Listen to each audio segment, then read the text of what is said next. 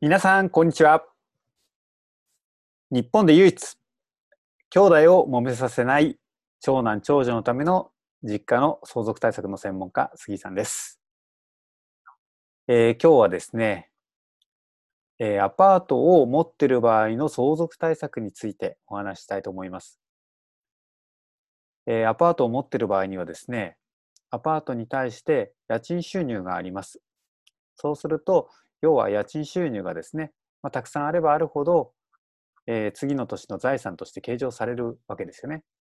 そうすると、どんどんどんどん財産は膨らみますし、えー、相続税もですね、どんどんどんどん増えていくということが、まあ、想定されます。まあ、ですから、それをですね、対策するために、じゃあ、そのね、え、家賃を生んでいるような、えー、建物をですね、じゃあ生前に子供に贈与したりとか、あとはもしくは、えー、例えばそのね、えー、子供が代表になる法人を作って、そこの法人にですね、えー、物件をですね、売買、売却とかして移転させようとか、まあそういったことがよくよくされるんですけど、まあそういった場合にですね、えー、実際にその物件の建物、いわゆる建物ですね、えー、その新築のからの期間とか、そういったものによってですね、対策がいろいろ変わってきますので、それについて簡単にお話したいと思います。えー、今から話す内容というのはですね、これ私別に誰にも教わったっていうことじゃなくてですね、自分自身のこのお仕事をさせていただく中でですね、えー、こういうふうなことが非常に大事なんじゃないかっていうことをですね、まとめたものです。はい、特に相続対策する際のですね、えー、お子さんに移転するとかいうものの移転候補の物件の見極め、えー、簡単な3ステージということで、いつもお話してます。えー、アパートとかそういったものがですね、あの見極めなきゃいけないものが3つあってですね、まあ、新築の時、10年から15年ぐらい、そして減価償却が終了した。もしくは借入金が、えー、返済が終わったということですね。このまあ、3つのね、時期に分けられると思ってます。で、それぞれやれることが相続税対策、所得税対策、キャッシュフロー対策、まあお金ですね。あとは移転対策ということで、これいわゆる相続対策ですね。のまあ、4つの対策の視点から考えるとこういうふうになってくるということですね。はい。で、じゃあ簡単に一つ一つご説明すると、まず新築したとき、まあ、おそらく相続税対策で建てる場合に新築ですから当然ですけど、えー、相続税がまあ借入金の分だけ、ね、財産金額から引けるわけですね。ただ、一番新築した時が一番借入金が最大限引けるということですので、借入金をですね、返せば返すほどその金額が減ってくるわけですから、いわゆるね、相続税のリバウンドが起きないように注意しなきゃいけないということですね。この辺は、えー、おそらく数字の予測でですね、収支計画を作れば分かることだと思います。あともう一つ、まあ、減価償却っていうのは節税できるね、えー、費目ですから、減価償却費を差し引くことで、まあ、税務所得を赤字にすることができる。はい。まあ、そういったこともあります。まあ、もしくはですね、いくつかは、あの、アパートを持ってらっしゃる場合にはですね、まあ、すでにその税務所得で、まあ、実際にね、高めにそうね、課税されているものをここでえ全体的に薄めるというような方法もできます。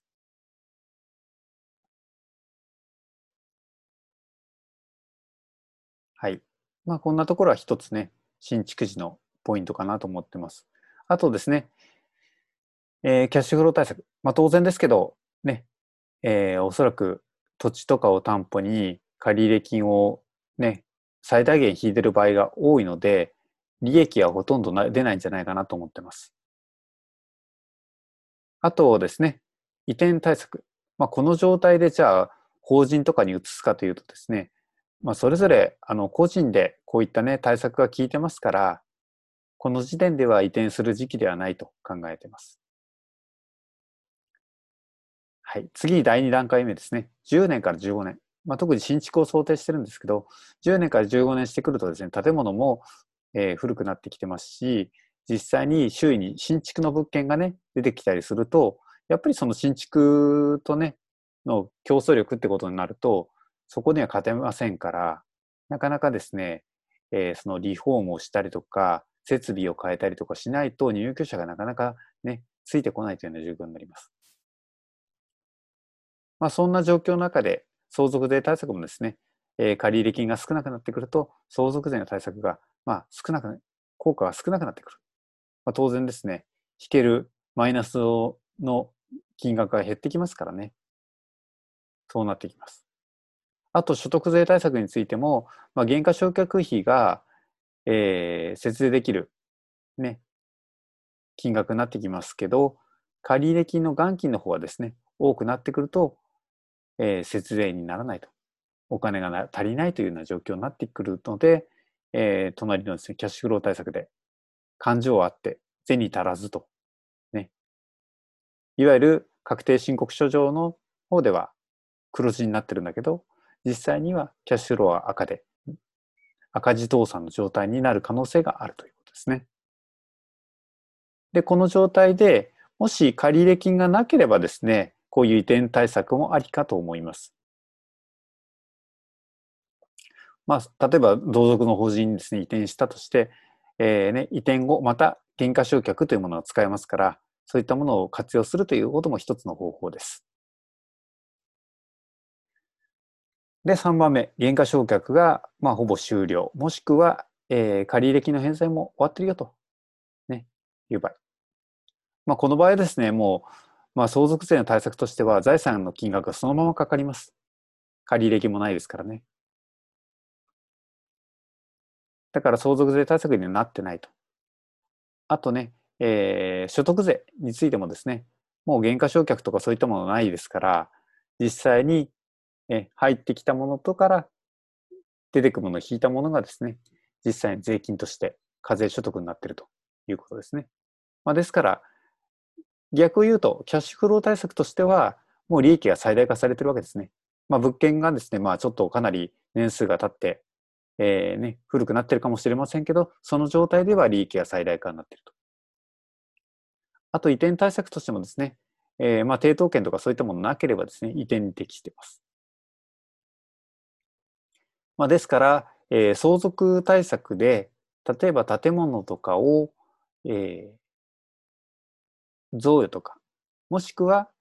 えー、同族の保持に移転する場合はですね、まあ、この状態にある物件がもしあればですね、まあ、一つこれを移転するということも一つの方法になると思います。まあ、当然ですけどね、移転のコストも考えながら実際に移転した費用がですね、どのぐらいで償還できるのかということも考えながらやっていく必要があると思います。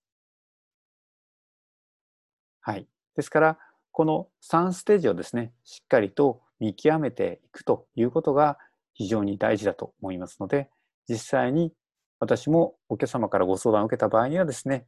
えー、こういう不動産の分析資料ですね、収支計画を作った上で、えー、キャッシュフローをですね、こういった形で把握をして、キャッシュフローと税務の取得の不良、所得ですね。判定した上で、じゃあ実際に、えー、建物ごとにどの位置づけになるのかっていうことを判断した上で、じゃあ移転した方がいいよ。ちょっとできないねとか、あと何年待とうねというようなことができると思います。まあ仮にこのね、10年から15年でね、非常にあの、この状態が結構厳しい状態なんですね。借入金も返さなきゃいけないと。で、お金も残らないということなので、例えばこういう状況でですね、もうお金がね、足りない状況があと15年続くんですよと。じゃあこの15年我慢しますか？どうですか？と言ったときに、えー、まあ我慢できるんであればね、最終的に